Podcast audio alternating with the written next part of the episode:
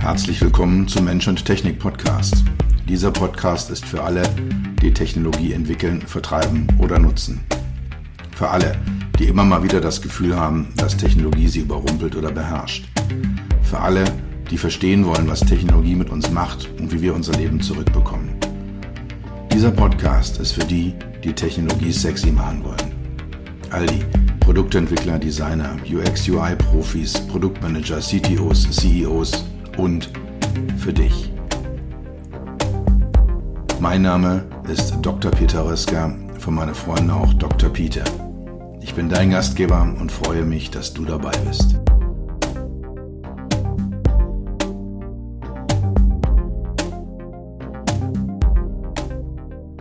In vielen Diskussionen, die ich mit meinen Klienten führe, die ich mit Kollegen, mit Geschäftspartnern führe, mit Experten aus diesem Bereich, insbesondere wenn es um Experten aus dem Bereich Softwareentwicklung, Produktmanagement.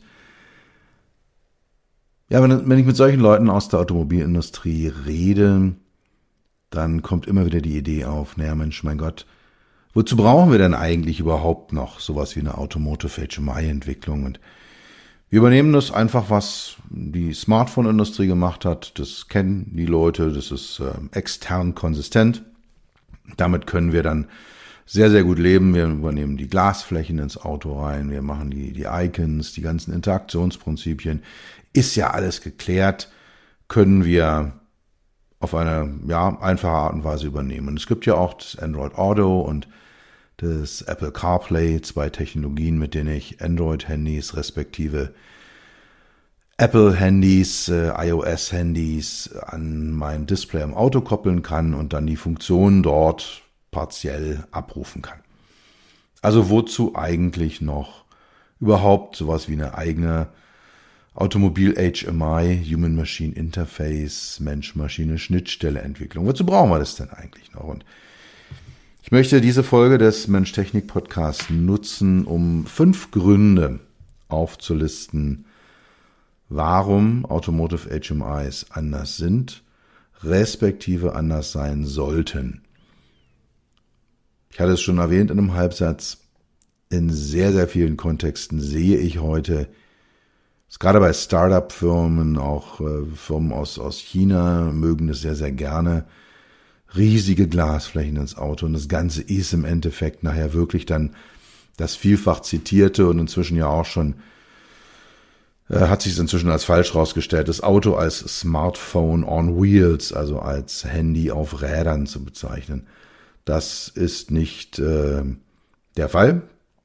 Und ja, auch diese fünf Gründe, die ich jetzt hier diskutieren möchte, tragen mit Sicherheit dazu bei oder sind ein Beitrag dazu aufzuzeigen, warum Automotive HMIs anders sind als HMIs in Smartphones, bei der PC-Software, bei, ja, auch in Flugzeugen.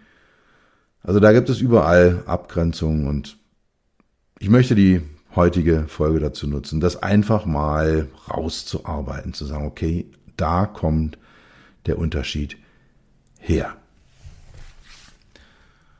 Und der erste Punkt, auf den ich eingehen möchte, ist, äh, wir in der Autoindustrie, wir nehmen jeden. Da darf jeder mit tun, machen, arbeiten. Alte Menschen, junge Menschen, erfahrene Menschen, nicht erfahrene Menschen, fitte Menschen, unfitte Menschen.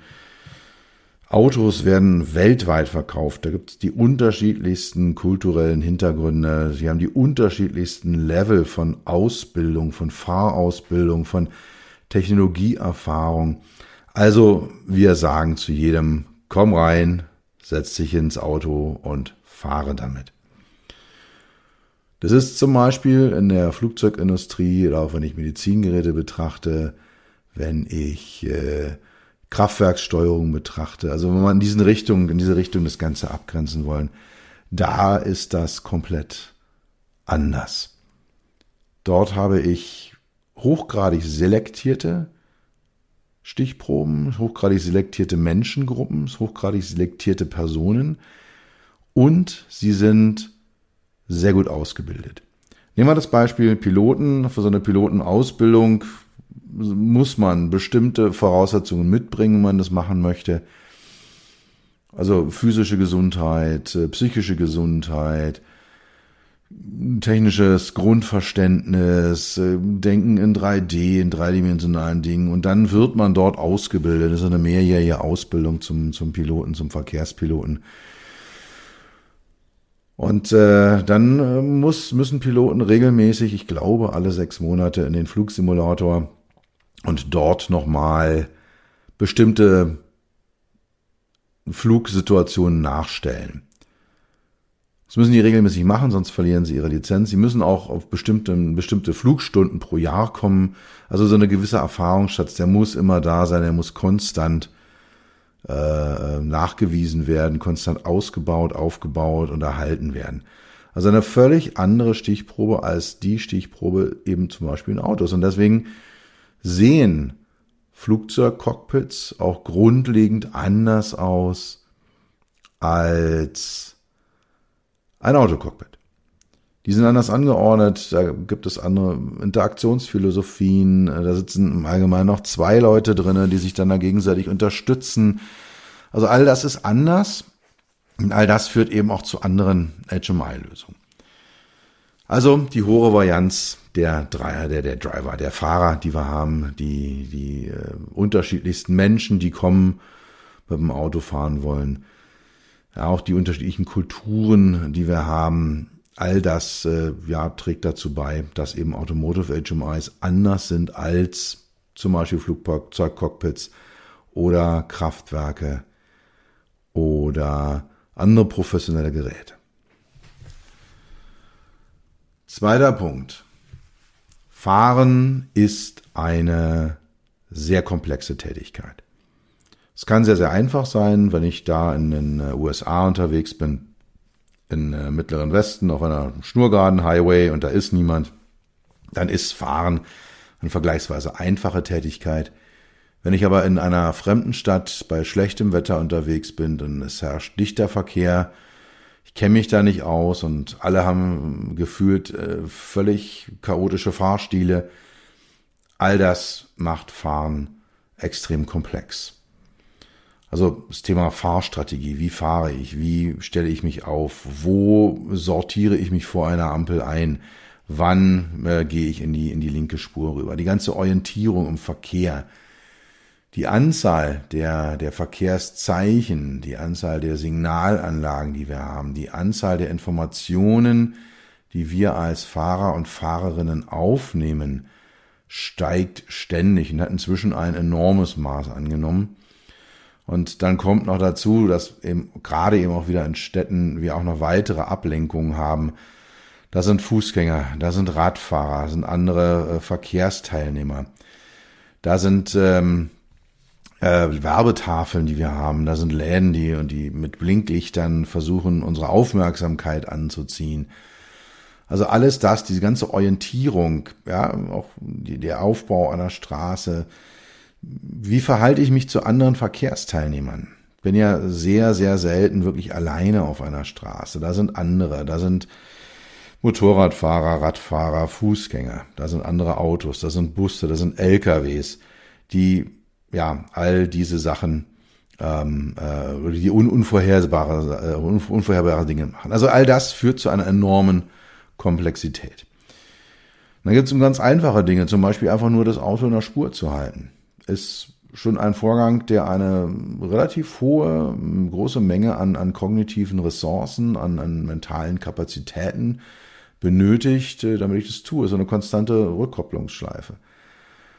Auch wie, wann, wo bremse ich, wie, wann, wo beschleunige ich angemessen dann äh, ist das die schon schon die schiere Operation oder schiere, schiere Nutzung, die schiere äh, Ingangsetzung des Fahrzeuges, das, die Kernfunktion, die Kernoperation ist schon eine relativ komplexe. Viele von euch werden sich vielleicht noch an ihre erste Fahrstunde erinnern, wo da drinnen saß, oh, und Kupplung und Bremse und, und Gang und dann muss man dahin gucken und ach, lenken muss man ja auch noch und das Ganze zu beherrschen also die Längskontrolle, die, die seitliche Kontrolle, die insgesamt sichere Beherrschung des Fahrzeugs ist ein, ein, ein Vorgang, eine Tätigkeit, die ja eine gewisse Komplexität hat. Wir können das erlernen, wir können da sehr, sehr gut drin sein. Also auch äh, Berufsfahrer, Taxifahrer, äh, Liefer, Lieferfahrer, Menschen, die sehr, sehr viel Zeit im Auto verbringen, die können dann auch eine sehr, sehr hohe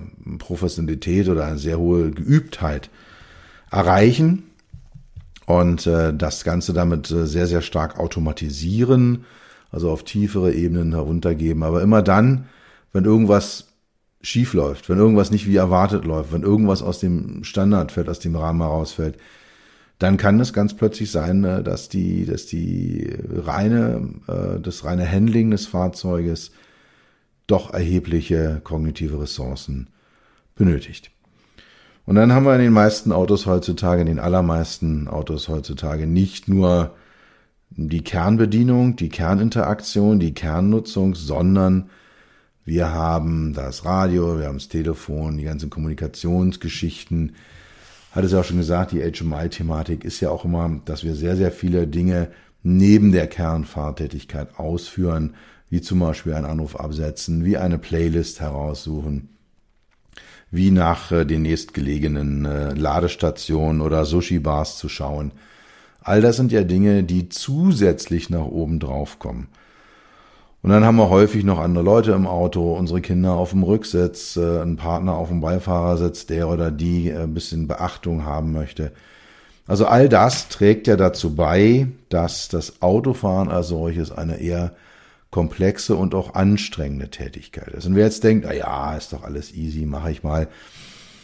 Ich fahre immer mal wieder die Strecke Stuttgart-Berlin und fahre sie auch mal alleine. Das sind dann so fünfeinhalb, sechs Stunden, die ich da im Auto sitze. Ich bin an den Abenden, wenn ich da rauskomme, nur noch begrenzt verhandlungsfähig. Ja, bin jetzt nicht komplett am Ende oder fertig. Das kommt dann, wenn da irgendwie Staus dazukommen oder das Ganze irgendwie nervig wird unterwegs. Aber man merkt schon, ich merke schon, dass da meine geistigen Ressourcen angeknabbert sind und ich möchte dann abends eigentlich nichts Komplexes mehr machen, wenn ich dann da sechs, sieben Stunden vielleicht im Auto gesessen habe. Also da kann man erkennen, Fahren ist komplex, Fahren ist anspruchsvoll und äh, wird nicht einfach mal so eben nebenbei durchgeführt. Die Nutzung eines Fahrzeuges ist auch immer sicherheitsrelevant. Also wir hatten 1970 ungefähr 30.000 Todesfälle auf äh, deutschen Straßen. 2020 waren es noch zweieinhalbtausend. Also wir sind äh, deutlich runtergegangen. Wir haben jetzt weniger als 10 Prozent äh, in der, oder ja, haben, haben 90 Prozent der Todesfälle abgebaut in den 50 Jahren zwischen 1970 und 2020. Und das obwohl wir schnellere Autos haben und obwohl wir weit mehr Kilometer insgesamt auf den Straßen zurücklegen. Und da gibt es eine ganze Reihe Gründe dafür, warum das so ist. Von technischen Dingen wie Airbags und ABS-Systemen über eine bessere Ausbildung äh, bis hin zu besserer Straßeninfrastruktur. All das trägt dazu bei. Aber, jetzt kommt das große Aber, wir sind von dem Thema Zero Fatalities, also null Todesfälle auf den Straßen, noch ein ganzes Stück entfernt. Und es ist so, es gibt Studien, speziell aus den USA, das amerikanische Verkehrsministerium ist in dem Bereich sehr, sehr aktiv, aus dem Bereich Fahrerablenkung. Und man führt viele der Unfälle, auch viele der tödlichen Unfälle, ein essentieller Anteil dieser Unfälle auf abgelenkte Fahrer und Fahrerinnen zurück. Und da kommt dann das Thema Automotive HMIs äh, wieder rein. Wenn ich ein System in einem Fahrzeug habe und damit quasi den Nutzer auffordere, hey, äh, den Fahrer, die Fahrerin auffordere, hey, Nutz mich, mach was mit mir, hör Musik, äh, mach Anrufe, äh, lass dich navigieren von mir. Das ist ja der Aufforderungscharakter, den die Geräte auf dem Armaturenbrett haben. Und wenn ich den ausspreche, wenn ich den habe, wenn ich den implementiere dort, dann muss ich auch dafür Sorge tragen, dass das nicht zu einer signifikant erhöhten Ablenkung des Fahrers führt oder der Fahrerin. Tut es aber. Also ganz klipp und klar, es sind heute noch, je nach Studie, zwischen 30 und 50 Prozent aller Unfälle basieren auf abgelenkten äh, Fahrzeuglenkerinnen und Lenkern. Und das ist einfach zu hoch. Und wenn wir uns jetzt vorstellen, wir gehen mit einem Smartphone HMI, was überhaupt nicht auf die, auf das Thema Ablenkung, Fahrerablenkung hin untersucht worden ist oder gar optimiert worden ist. Wenn wir, wenn wir damit dann auf ein Armaturenbrett gehen, können wir uns vorstellen, dass wir diesen Anteil nicht verringern werden, sondern eher erhöhen werden. Wir haben es ja auch häufig, äh, gibt ja die Gesetzgebung in Deutschland inzwischen, wir dürfen unsere Handys nicht mehr in die Hand nehmen. Und das machen ist im Prinzip das Handy wieder ins Autodisplay zu machen. Dann fragt sich ja, warum kann ich eigentlich das Handy nicht in die Hand nehmen? Wenn auf meinem Automotive Display da drin im Endeffekt genau das gleiche abläuft, auf genau die gleiche Art und Weise. Also dieser Sicherheitsaspekt, der äh, Fahrerablenkungsaspekt, ist einer, den ich als absolut prägend empfinde für das, was auf armaturenbretternden Autos stattfinden sollte. Also das Thema Automotive HMIs, Maschine, Mensch-Maschine, Schnittstellen im Fahrzeug, sollte von diesem Sicherheitsaspekt erheblich geprägt sein. Und ich gehöre nun definitiv nicht zu denen, die sagen, oh, alles abschaffen, alles ausmachen. Nein, ich sehe auch die Benefits, die so ein System hat. Und ich sehe auch den Vorteil, den ich zum Beispiel habe, wenn ich mich navigieren lassen kann in einer unbekannten Stadt. Dann muss ich nicht auch noch nach Straßenschildern gucken, sondern kann mich auf den Verkehr konzentrieren und auf die Straßenführung. Aber wenn wir eins zu eins die HMIs, die aus anderen Kontexten kommen, im Auto abbilden, werden wir das Thema Fahrerablenkung nicht korrekt behandeln können. Und das bringt mich dann gleich zum nächsten Punkt. Autofahren, das Fahren eines Autos ist die Hauptaufgabe. Und das wird es auch noch eine ganze Weile bleiben. Ja, wir haben zunehmende Mengen an Assistenzsystemen und wir haben inzwischen auch die ersten Level 3 Systeme, die zugelassen sind in bestimmten Kontexten. Aber auf absehbare Zeit wird Fahrerin oder Fahrer verpflichtet sein, zumindest dieser Maschine beim Fahren zuzugucken und da ein bisschen aufzupassen oder halt essentielle Teile der Fahraufgabe entweder über die Zeit gerechnet oder über die äh, äh, über, über, die, über die Menge, über die Gleichzeitigkeit gerechnet äh, auszuführen. Also der Fokus ist heute, war gestern komplett, ist heute weitgehend und wird auch in Zukunft noch weitgehend auf der Fahraufgabe liegen. Und das ist nicht einfach, haben wir schon diskutiert. Es wird große Mengen unserer, unserer äh, mentalen Kapazitäten äh, beeinfluss, äh, beanspruchen, also große Mengen mentaler Ressourcen für sich einnehmen. Und dann gibt's noch die sogenannten Secondary Tasks, also Zweitaufgaben. Das ist alles, was so ein bisschen zum Fahren dazugehört, aber nicht die zentrale Fahraufgabe betrachtet. Zum Beispiel äh, äh, Hupe, Blinker, Scheibenwischer. Das sind so Sachen, die Lichter an- und ausschalten, falls das äh, irgendwer noch macht. Also das sind so Sachen, die zum, zum Bereich der, der zweiten, des zweiten Levels, der Secondary Tasks gehören, die halt an die Fahraufgabe angelehnt sind oder direkt dazu gehören. Und der, das dritte Level ist dann all der ganze Rest, äh, Musik, Playlists, äh, Telefonanrufe, Navigation, Internet surfen, Services und so weiter und so fort. Also, wir haben diese Dreiteilung und ich fange auch sehr, sehr viele Projekte immer an, damit dass ich diese Dreiteilung analysiere und sage, okay, was ist Teil der Fernaufgabe, äh, Kernaufgabe, das ist des Fahrens. Meistens sehr einfach, das ist die Pedalerie und das Lenkrad und vielleicht noch ein, zwei andere ähm, Bedienteile, Stellteile, die man im Fahrzeug hat.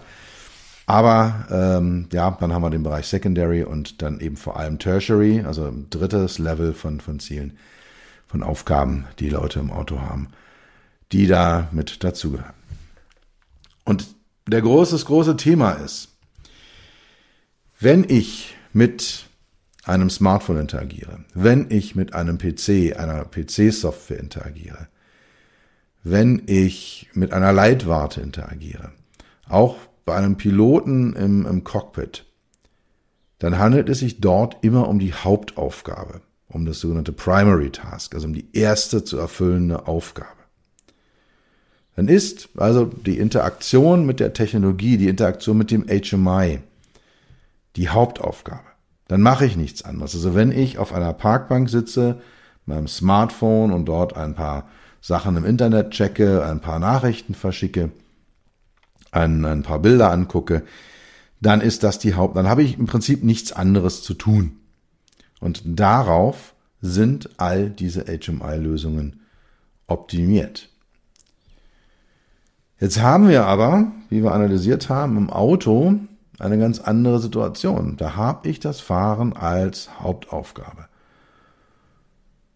Das heißt, große Teile meiner Aufmerksamkeit, meiner visuellen Aufmerksamkeit, meiner, meiner akustischen Aufmerksamkeit, vor allem aber auch meiner mentalen, meiner geistigen Aufmerksamkeit sind auf den Kernfahrprozess fokussiert. Das heißt, die HMIs, die wir im Auto betrachten, also das Clusterinstrument, ähm, das Navigationsdisplay, die Aufgaben, die dazukommen, das sind alles vielleicht äh, zweites Level, Secondary Tasks, meistens aber drittes Level. Das heißt, diese Aufgaben müssen mit den Kapazitäten, den mentalen Kapazitäten, mit den Ressourcen, die noch übrig sind, nach dem Erfüllen der Fahraufgabe erfüllt werden können. Und es hört sich jetzt so ein bisschen statisch an. Es hört sich jetzt so an, als ob, äh, ja, es gibt da diese eine Aufteilung und die ist immer so. Nein, die ist nicht so. Und das ist eben auch sehr, sehr verführerisch im Auto. Wenn ich eine einfache Fahraufgabe habe, habe ich viele freie Kapazitäten und kann die dazu nutzen, dies und das und jenes zu tun im Auto neben dem Fahren. Dann kommt aber eine kritische Fahrsituation, die kommt teilweise in Sekundenbruchteilen. Dann muss ich alles, was ich tue, alles, was ich an, an mentalen Kapazitäten habe, komplett aufs Fahren fokussieren.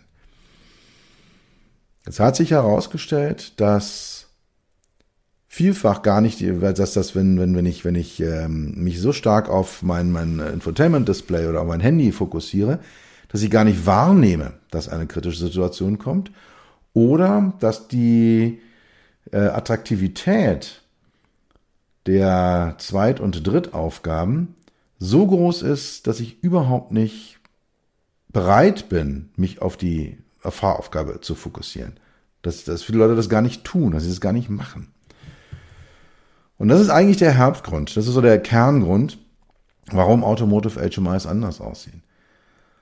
Sie sollten noch so neben dem Fahren nutzbar sein. Also sie sollten den, ihren Benefit, also das, was sie an Positiven produzieren, produzieren können, ohne dass sich die für die Fahraufgabe benötigten mentalen Ressourcen darauf schiebe. Also dass ich jetzt sage, ist der Satz verständlich gewesen? Also die HMIs sollten so gestaltet sein, dass ich nur das, was übrig bleibt, verwende und dass das auch ausreicht, um an die Benefits ranzukommen. Dass man auch diese Dynamik mit berücksichtigt. Also es gibt immer wieder HMIs, wenn ich da zehn Sekunden lang nichts dran mache, dann springen die in irgendeinen Hauptbildschirm oder in irgendeinen Ausgabebildschirm und machen da irgendwas. Er hat ja zehn Sekunden nichts gemacht, dann ist er ja äh, nicht mehr mit mir beschäftigt, dann kann ich jetzt irgendwas alleine machen. Ja, also ein riesen, riesen Problem, riesen Diskussion auch immer wieder, äh, wie lang sind diese Zeiten, wie lange bleiben wir auf einem Unterbildschirm stehen, wie viel geben wir den Menschen. Ja, und wie designen wir dann halt entsprechend ein HMI? Wie verhindere ich, dass die Attraktivität der Zweit- und insbesondere der Drittaufgaben so groß wird, dass Menschen dauerhaft mentale Ressourcen darauf legen und die dann nicht mehr fürs Fahren, für die Kernaufgabe, für die Hauptaufgabe zur Verfügung stehen. Gut, und zum Schluss noch ein äh, weiterer Punkt, den ich auch immer wieder sehe. Autos sind verdammt teure Objekte. Für die meisten Leute sind so die zweitteuersten Objekte, die sie kaufen nach ihren Häusern und Wohnungen. Äh, vielfach wird gemietet und geleast schon, aber auch da ist häufig dann neben der Wohnung, äh, wo man dann sein, sein Häuschen oder seine Wohnung, seine Miete bezahlt hat, dass dann das Auto der nächste große Posten ist. Also das sind verdammt teure Objekte. Sie sind auch teuer, was so den Unterhalt angeht. Also vielfach wird ja geglaubt, naja, wenn ich dann jetzt halt äh, mir für 5000 Euro einen schicken Gebrauchtwagen gekauft habe, dann kann ich den für fünf, diese 5000 Euro, die ich bezahlt habe, fahren. Ist ja nicht der Fall. Ja, es geht mit Sprit los und dann habe ich die Reparaturen und die Wartungen und es wird in Zukunft auch nicht besser werden. Die Autofirmen denken ja alle über Abo-Modelle nach. Dann muss ich also noch jeden Monat 11 Euro für meine Sitzheizung hinterher schießen oder für irgendwelche Software-Updates bezahlen. Also ich zahle jedes Jahr, ah, ich glaube, um sie 170 Euro für Verkehrsdaten und so Services, die ich dann mein Auto dann äh, nutzen kann. Also da sind einfach Folgekosten. Die Dinger sind einfach teuer. Das kostet einfach Geld. Und es kostet dazu auch noch Ressourcen. Ja, es kostet äh, unsere Aufmerksamkeit, unseren Fokus. Es kostet äh, ja auch, auch äh, Straßenraum, den wir haben. Wir bezahlen ja irre viel für Straßen als Gesellschaft. Wenn ich dann dort eine HMI drinne habe, die mit der Zuverlässigkeit einer uralten PC-Software vor sich hin wackelt, wenn ich da Dinge habe, die halt ja un unerwartete äh, Reaktionen des Systems habe, wenn Sachen einfach nicht funktionieren. Und ich habe mich ja nun schon mehrfach über das Thema Android Auto in den Mietwagen, die ich immer mal wieder benutze, hier ausgelassen. Also dass bestimmte Dinge einfach mal funktionieren und dann funktionieren sie wieder nicht und es Ganze extrem instabil ist. Plötzlich verliert der da die GPS-Signal, dann verliert, äh, verbinden sich Handy und Auto nicht mehr miteinander. Also das sind alles so Dinge, die vorkommen, wo man merkt, hey, diese Technologie ist nicht auf einem Punkt, wo sie sein sollte. Sie ist nicht so zuverlässig und es wird ja mal gesagt, die Autoindustrie ist eine unglaublich langsame Industrie. Äh, sie ist sehr, sehr, ja, unflexibel und ja, ist sie. Aber aus gutem Grund weil die Produkte dann entsprechend auch stabil und sauber laufen. Und es war, bis äh, ja die die äh, Smartphone-Hersteller in die Autos eingedrungen sind, sich da aufgedrängt haben, äh, diesen Bereich okkupiert haben, war das auch eine wirklich äh, stabile Angelegenheit. Also es ist sehr sehr selten vorgekommen, dass mal so ein äh, HMI im Auto abgestürzt sind, dass da plötzlich was nicht funktioniert hat. Also es passiert bei mir auf meinem Smartphone alle paar Tage mal, dass ich denke, hey, warum öffnet diese App nicht? Äh, warum funktioniert jetzt dieser Button nicht? Oder dann, dann schiebt man irgendwas nach rechts oder nach links und dann passiert was anderes als erwartet. Also das kommt immer wieder vor und es kommt auf dem Handy deutlich häufiger vor, als es im Auto vorkommt. Das Auto, wie gesagt, ist ein sehr, sehr teures Objekt. Es kostet uns in der Anschaffung viel Geld gekostet, es kostet uns laufend viel Geld. Und da bin ich der Meinung, sollten wir dann den Nutzern, dem Kunden, denjenigen, die uns bezahlt haben, auch eine ordentliche Qualität liefern. Gut, also heutige Folge ging um das Thema, warum Automotive HMIs anders sind als zum Beispiel Smartphone HMIs oder Flugzeugcockpits, um mal zwei Extreme zu nennen. Warum ist das Ganze anders? Ich habe fünf Gründe identifiziert, der erste war, jede und jeder kann fahren. Wir nehmen jeden. Das zweite ist, fahren ist eine komplexe Tätigkeit. Es ist mental anstrengend, Auto zu fahren. Man muss viele Dinge berücksichtigen. Die Kernfahraufgabe kann sehr, sehr komplex werden. Und dann kommen die ganzen anderen Aufgaben noch dazu. Der dritte Punkt ist, Automobil-HMIs sind sicherheitsrelevant. Wir haben immer noch zu viele Unfälle auf unseren Straßen. Das Thema Fahrerablenkung ist ein relevantes. Die Smartphone HMI sind nicht darauf optimiert, ganz und gar nicht darauf optimiert, äh, quasi nebenbei erledigt zu werden, sondern sie erfordern einen hohen kognitiven Aufwand. dann sind wir beim vierten Punkt angekommen. Das Thema Haupt versus Nebentätigkeit. Also das Fahren ist und wird in absehbarer Zeit die Haupttätigkeit bleiben. Die verbleibenden mentalen, kognitiven Ressourcen können verwendet werden, um mit HMIs zu interagieren. Die sollten, damit sie nicht allzu sehr an den Ressourcen zerren, die für das, die Kernaufgabe genutzt werden, entsprechend gestaltet werden. Und zu guter Letzt sind Autos sehr, sehr teure Objekte, Dementsprechend sollten die HMI-Lösungen auch zuverlässig sein, schön sein, gut anzusehen sein, einfach zu nutzen sein. Nicht den Eindruck machen, als wären sie mal eben schnell irgendwie hingeschludert worden. Wenn dir dieser Podcast gefällt und dieser Aufruf kommt immer mal wieder von mir, dann empfehle ihn doch weiter in deinem Netzwerk. Sag doch mal ein, zwei Leuten Bescheid, die du kennst, die sich vielleicht auch dafür interessieren können. Hey, super spannende Themen, horch doch mal rein, hat mich persönlich weitergebracht, bringt mir was. Je mehr Leute mich hören, desto höher werde ich gerankt in den entsprechenden Plattformen, auf den entsprechenden Plattformen. Und dann können noch mehr Leute mir zuhören und eventuell die eine oder andere Information von mir erhalten.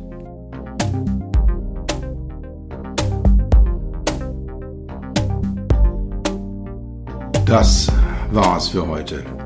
Ich bedanke mich dafür, dass du Zeit mit mir verbracht hast. Du hast etwas für dich getan, was dir keiner mehr nehmen kann. Für einen weiteren Austausch findest du mich auf LinkedIn und auf meinen Webseiten www.peter-rösker.com Rösker mit OE und SS oder unter www.beyond-hmi.de. Bis zum nächsten Mal, pass auf dich auf und bleib gesund.